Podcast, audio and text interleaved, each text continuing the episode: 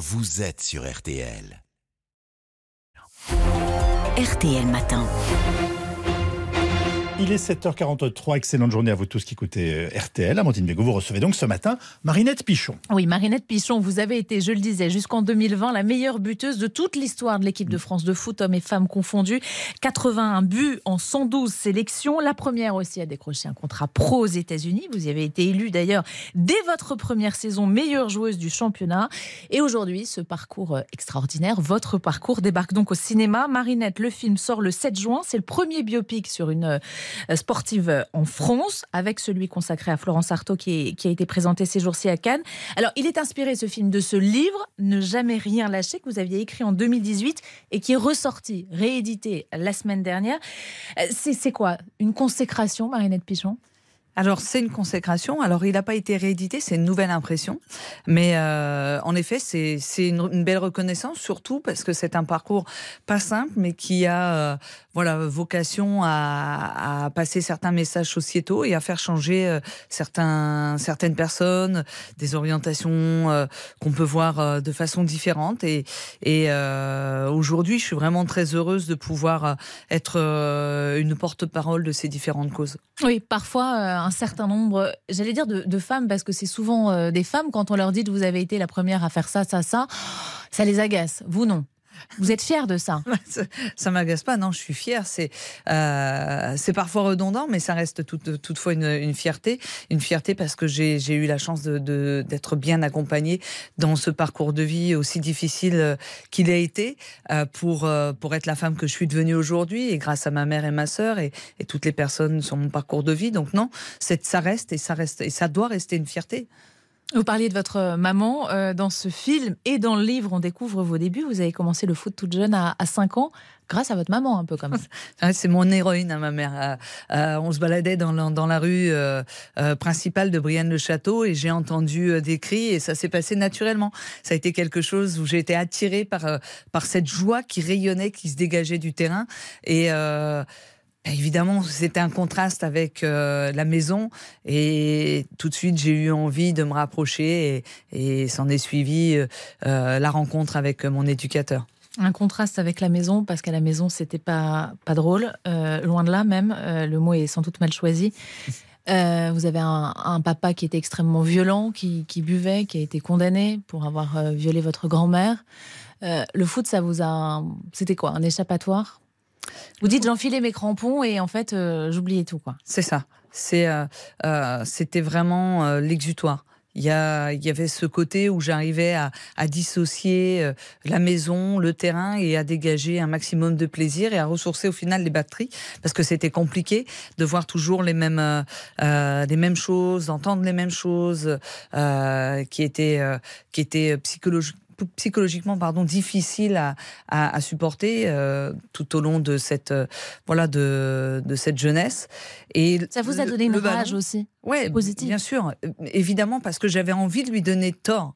Surtout euh, de lui dire lui disait toujours il nous nous insultait il nous disait ouais tu feras jamais rien tu feras jamais rien de ta vie.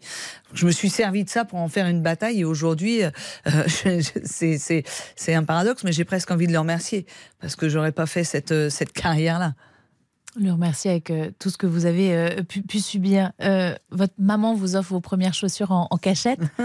vous dormez avec au départ? C'est vrai, c'est vrai. J'étais tellement contente et je, je, le décris vraiment bien dans le, dans le livre où euh, je la vois arriver avec sa boîte toute neuve et j'ai les yeux pleins, voilà, plein, plein d'étoiles et, euh, et, je passerai ma première nuit. Alors j'avais volontairement, volontairement retiré un peu la couette pour laisser les chaussures dépasser, pour pas les abîmer, vous comprenez C'était assez drôle, mais, euh, mais oui. Vous vous souvenez de votre premier but Le tout premier ou pas? Il y en a eu plus de 300. Hein. Non, Honnêtement, non. Je, vais m'en souvenir forcément de, de quelques-uns qui ont marqué ma carrière. Euh, mais euh, le tout premier, non. Bon, 81 buts en équipe de France, je le disais, vous y passerez 13 ans en équipe de France et vous décidez euh, d'arrêter en, en, 2007, après l'échec lors des éliminatoires de la Coupe du Monde face aux Anglaises. Et vous déclarez ceci, on va entendre un extrait du film, le match vient tout juste de se terminer. Pour moi, ce qui vient de se passer là, là, c'est l'échec d'un système.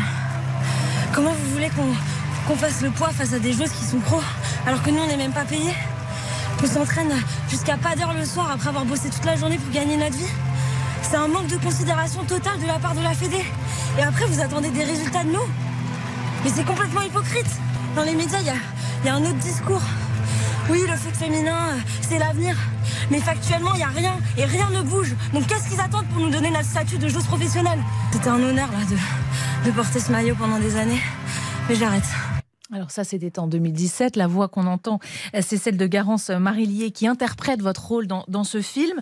Euh, mais ces mots, vous les avez prononcés, Marinette Pichon, à, à l'époque. Euh, on est 16 ans plus tard. Il n'y a toujours pas de statut pour les footballeuses. Non, toujours pas. Donc, euh, c'est révoltant ça m'agace. Euh, euh, à chaque fois qu'on me pose la question, euh, je me demande ce que fait la, la, la, la fédération pour aider au développement du football féminin et comment on peut avoir perdu autant de retard quand on regarde l'Angleterre, l'Espagne, qui ont eu des, des championnats tardifs et qui réussissent à remplir Wembley, à remplir le, le, le Camp Nou. C'est quand même triste de, de faire ce constat. Mais c'est quoi Un manque de volonté politique un... C'est clairement un manque d'envie. Il faut des personnes qui ont envie euh, de, de, faire bouger les choses. Euh, qui Mais l'envie, elle est là. J'ai regardé les, les, chiffres, par exemple, de la demi-finale de l'Euro France-Allemagne. Euh, 7 millions de spectateurs l'été dernier. C'est pas rien. Oui, c'est pas rien. Mais qu'est-ce qui a concrètement changé à part euh, euh, l'impact médiatique qu'il y a eu sur les deux événements majeurs de la Coupe du Monde mmh. 2019 et du championnat d'Europe? Rien.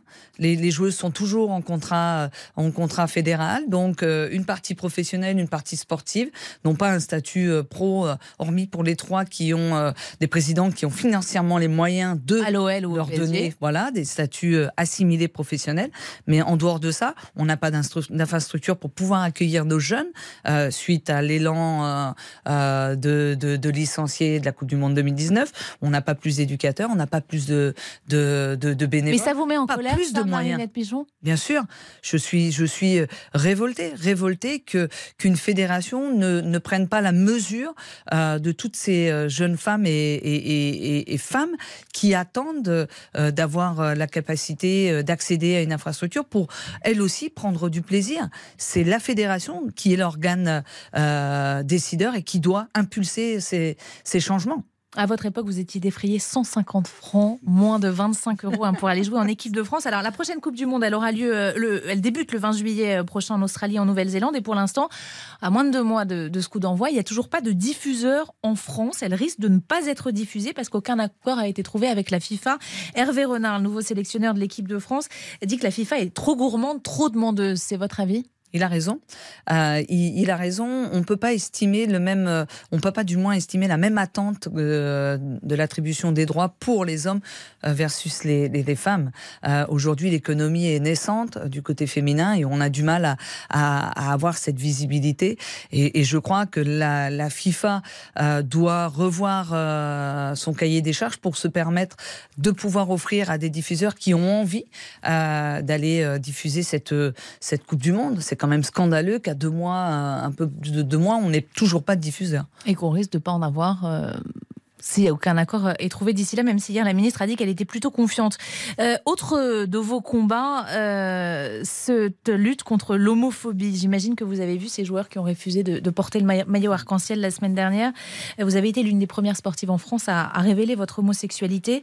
Euh, vous avez aussi été avec votre épouse Ingrid l'un des premiers couples à vous marier aussitôt la loi promulguée. Est-ce que vous diriez que le foot français est homophobe?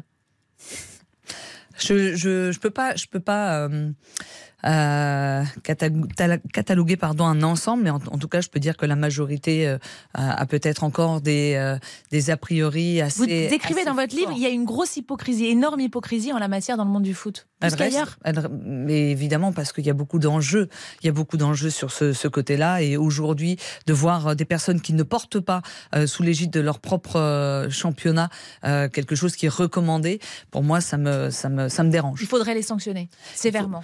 Ben il faudrait les sanctionner, et puis il faudrait surtout leur dire que quand on évolue dans ce championnat, on fait ce qui est euh, impulsé par le championnat. D'un mot, je parlais d'Hervé Renard. Vous y avez songé à entraîner cette équipe de France Ah, jamais? Absolument pas. Et j'adore les filles et je trouve qu'elles sont talentueuses.